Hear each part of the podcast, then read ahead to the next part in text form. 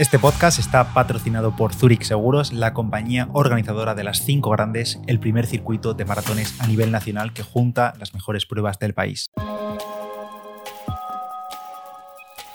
Hola a todos, bienvenidos a Diario Runner. Yo soy Pedro Moya de palabraderunner.com y en este podcast hablamos sobre correr, material, tecnología, aplicaciones, cacharros, zapatillas, experiencias y mucho más. Y hoy tenemos a un invitado, a un mítico del atletismo español, Reyes Estevez, una auténtica figura mítico del 1500. ¿Cómo estás?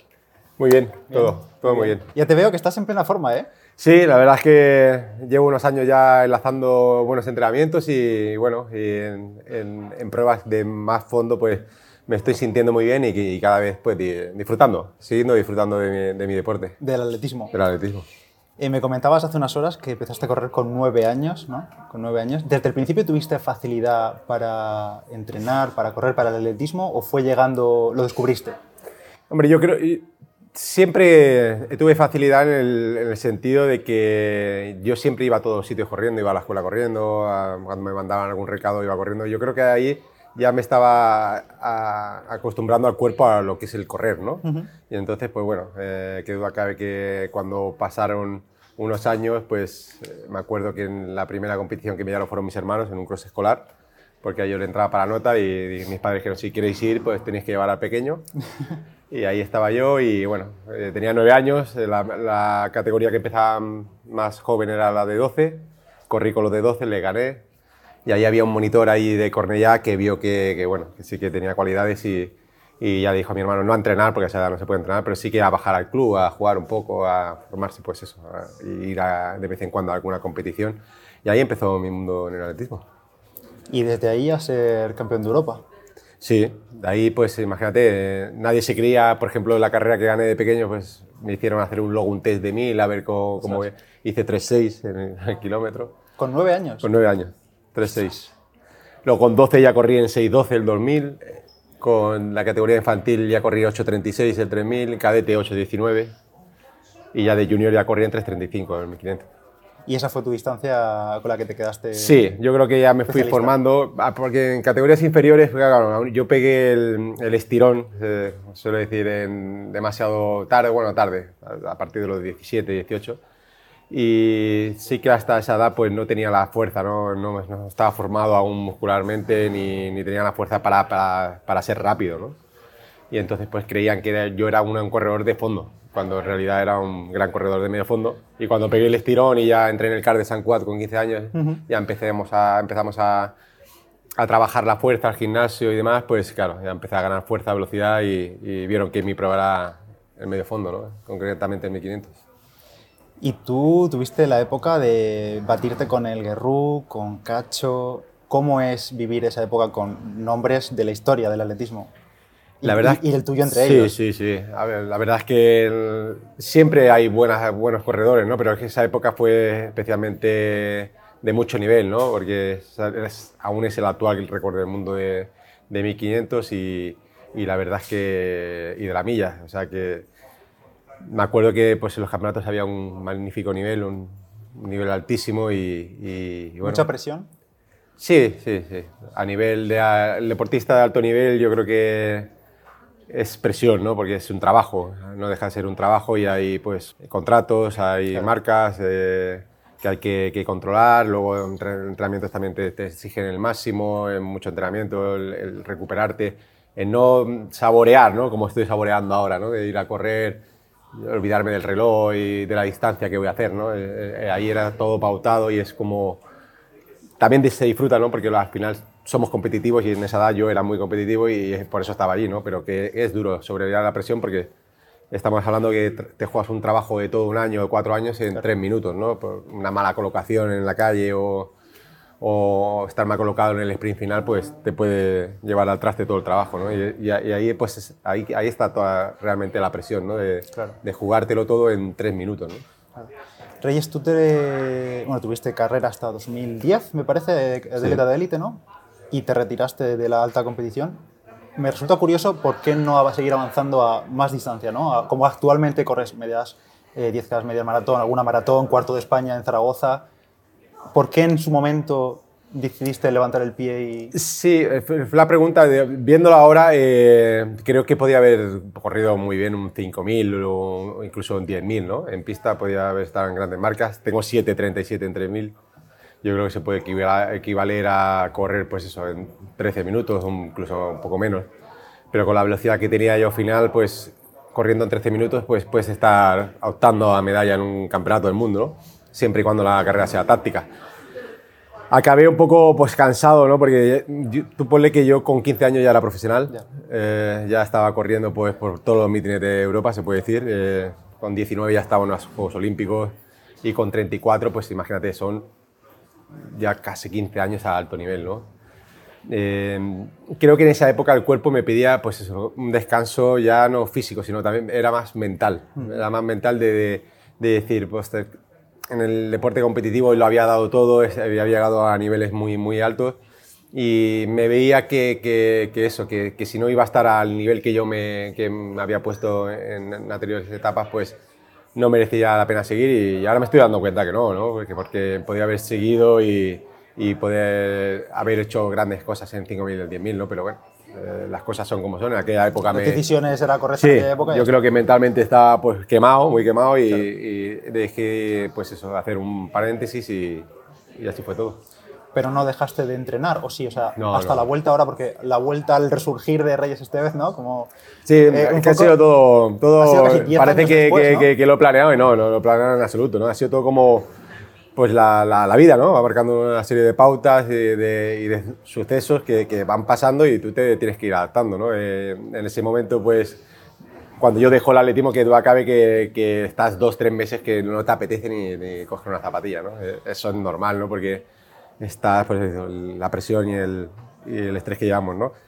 Pero sí que es verdad que a partir de los 15, 20 días, como mucho, yo nunca estaba de correr, ¿no? Porque es que ya el cuerpo me lo pide. Llevo de los 9 años corriendo. Es, tu vida prácticamente. Sí, sí, sí. Ahora, pues, si estoy ya 3, 4 días corriendo, bueno, ahora no, ahora tengo ya el hábito diario.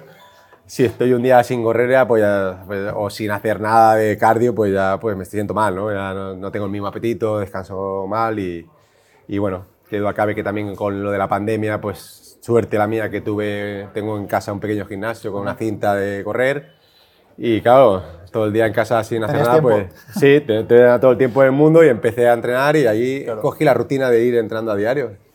Y cuando ya se abrieron la, otra vez todo, que, que, volvió a la normalidad y empezaron a haber competiciones, me di cuenta de que estaba entrenando muy bien y que estaba asimilando muy bien el entrenamiento. ¿No te, no te esperabas volver a recuperar tantísimo nivel, tan buen nivel?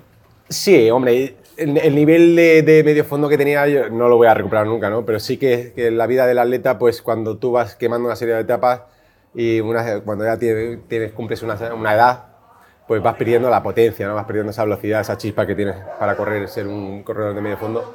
Pero sí que va ganando en experiencia y en dureza, ¿no? Y en fondo. Entonces, pues los ritmos que estoy moviendo ahora, pues no se parecen ni en nada en los que movía cuando en mi época profesional pero sí que es un ritmo que, que, es competitivo a nivel de carreras, pues las que estoy corriendo, ¿no? Y, y, en ese sentido me encuentro muy bien y estoy disfrutando muchísimo, porque ya te digo, estoy descubriendo un atletismo nuevo, de que no, no tengo ninguna presión, ninguna tensión, disfruto con, con el correr y, y, encantado de poder seguir haciéndolo, ¿no? Por el tema de lesiones, que también doy gracias que no he tenido nunca ninguna lesión seria.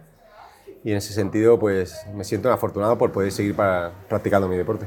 Respecto a lesiones, me sorprendía mucho que me decías esta mañana que desde los nueve años prácticamente lesiones graves, cero, ¿no? A, nivel de prevención, a nivel de trabajo de fuerza. ¿Le has dado siempre importancia a eso? Sí, sí, sí. Ahora muy, es muy importante. Ahora también está, Hoy en día saqué el título de entrenador nacional y, y, bueno, y con toda la experiencia, ¿no? Yo, yo siempre digo que he tenido suerte de, de, haber trabajado con muy buenos entrenadores, ¿no? Y sobre todo que en cada etapa que, que he estado creciendo, pues está con, la, yo creo, con la persona correcta, ¿no? Gregorio Rojo, mi, eh, mi primer entrenador, para mí como segundo padre, pues es, el que me aguantó, ¿no? En la edad de 15, 16 años. La formación, que es lo más difícil, ¿no? Porque al final eh, yo ya con 17 años estaba corriendo en 3.35, ¿no? Ya quería entrenar como los mayores, quería ir a todos los campeonatos absolutos. iba frenando. Sí, era como, pues ahora lo que está haciendo Jaco cuando hizo Code Junior, pues yo era parecido, pero en mi época, ¿no? Y entonces, pues, eh, en ese sentido, pues, claro, me tenía que frenar, me tenía que frenar mucho porque también yo, yo era muy ambicioso, quería, bueno, como cualquier joven, que quieres todo, lo quieres ya, y, y, en ese sentido yo me cabreaba un poco, pero ahora viéndolo, eh, creo que hizo un gran trabajo, ¿no? porque supo llevarme muy bien, eh, que no me pasara. Con él hice mis mejores marcas, mis mejores puestos en campeonatos del mundo y en ese sentido, eh, luego pues, he tenido también otros grandes entrenadores que yo creo que, que en cada fase de, de, la, de, la, carrera que he estado pues, han sabido trabajar. Por eso yo creo que es muy importante el tema de la fuerza. Yo siempre digo que yo además que tengo una, siempre tengo una fuerza natural un poco fuerte eh, desde pequeño, pero te das cuenta ahora también con el paso del tiempo, ¿no? que yo ahora, por ejemplo, no podría estar entrenando a diario si no, si no trabajo la fuerza. Estoy haciendo sesiones de 3, 4 sesiones de fuerza semanales y, y, si no fuera por ello, yo creo que no, no aguantaría el volumen que estoy haciendo ahora. Uh -huh. eh, dentro de este tema de, de, de, la cantidad de volumen y cantidad de sesiones y demás, no te puedo dejar de preguntar aquí sobre el material nuevo, porque tú has vivido la época del atletismo, uh -huh. de, bueno, más clásico, ¿no? Con las zapatillas, con los materiales de hace 20, 23 años, 24 años, y lo que tenemos hoy en día, que también estás teniendo la suerte de disfrutarlo y de exprimirlo. Sí. En tu caso, eh, ¿cómo has vivido este cambio en zapatillas, en material, tanto en pista como en ruta? O sea, ha sido un cambio muy fuerte. O sea, o sea, yo el otro día estaba en el trastero mirando cosas porque y me encontré las zapatillas de que yo competí en el Mundial de Sevilla uh -huh. en el 99, estamos hablando de 22 años. No, 24. ¿Fuiste de bronce? Hice bronce. bronce. Y claro, la zapatilla la comparas con la de ahora y es un poco como la prehistoria, ¿no? De decir, ostras, me pongo. ¿Cómo ahora... corría con aquello? sí, ¿no? sí, sí.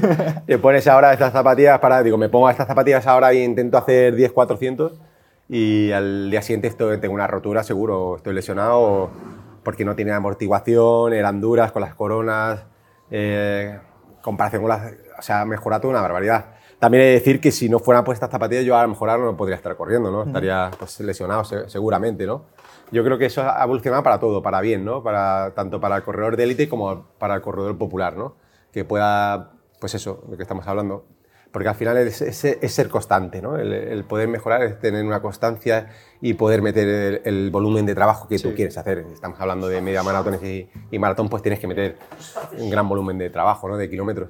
Y si no fuera por este tipo de, de material, pues yo creo que, que la gente pues, se lesionaría muchísimo más, ¿no? Y creo que eso va en beneficio de todos, ¿no? Porque la gente puede practicar más deporte, está más saludable y sobre todo, pues eso, se corre incluso más rápido. Sí. O sea, pues yo creo que todo, más rápido, todo evoluciona, ¿no? Recuperando piernas antes, es lo que tú dices, un entrenamiento, que hace unos años te dejaba tieso sí, varios sí, sí, días y hoy en día, pues. Totalmente, bueno, mi primer entrenador, por ejemplo, cuando me enseñaba fotos, nosotros corríamos en pista de ceniza, me enseñaba las zapatillas, pues las de piel, las artesanas, que tenían el clavo ya puesto, que no eran eh, de un solo uso, pues la verdad, pues claro, ahí te das cuenta que, que todo ha ido evolucionando, ¿no? Y, y, es lo normal, ¿no? Y en ese sentido yo creo que es un acierto porque eh, alarga mucho la vida del deportista. Eh... ¿Tú estás a favor de la evolución tecnológica en cuanto a materiales hasta un límite? Sí, yo creo que tiene que también. ¿O crees que tiene que haber un límite. Tiene que haber un límite. Es que en ese sentido yo creo que, por ejemplo, comparar marcas, por ejemplo, de, de con placa o sin placa de carbono es, es, complicado porque no me, no me gusta nunca comparar, ¿no? Pero creo que, que en ese sentido, probando las dos, hay una gran diferencia. Imagino que alguna vez pensarás, ¿qué habría hecho yo en mi época, no? Ahí en... Por supuesto, por supuesto.